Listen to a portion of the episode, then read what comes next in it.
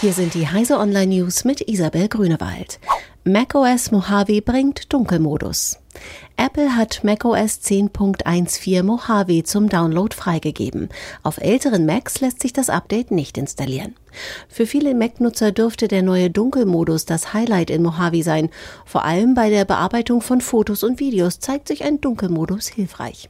Mehrere Softwareanbieter haben ihre Nutzer dazu aufgerufen, Apples Update vorerst nicht zu installieren. Eine Kompatibilität mit den jeweiligen Programmen sei nicht sichergestellt. Die Anpassung erfordere noch etwas Zeit, heißt es in den meisten Fällen.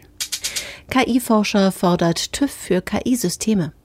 Vor dem Hintergrund in die Irre geführter künstlicher Intelligenz fordert der KI-Experte Damien Bord von der Hochschule St. Gallen Prüfsiegel für derartige Algorithmen.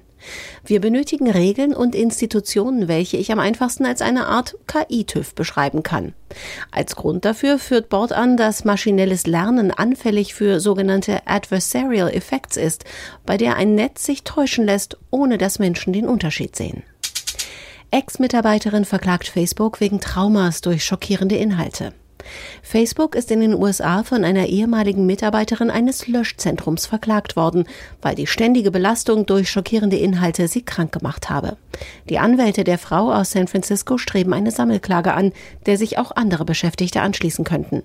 Facebook greife beim Ausmisten seiner Plattform auf Zeitarbeiter zurück, die angesichts der schockierenden Inhalte irreparable traumatische Schäden in dem Job erlitten.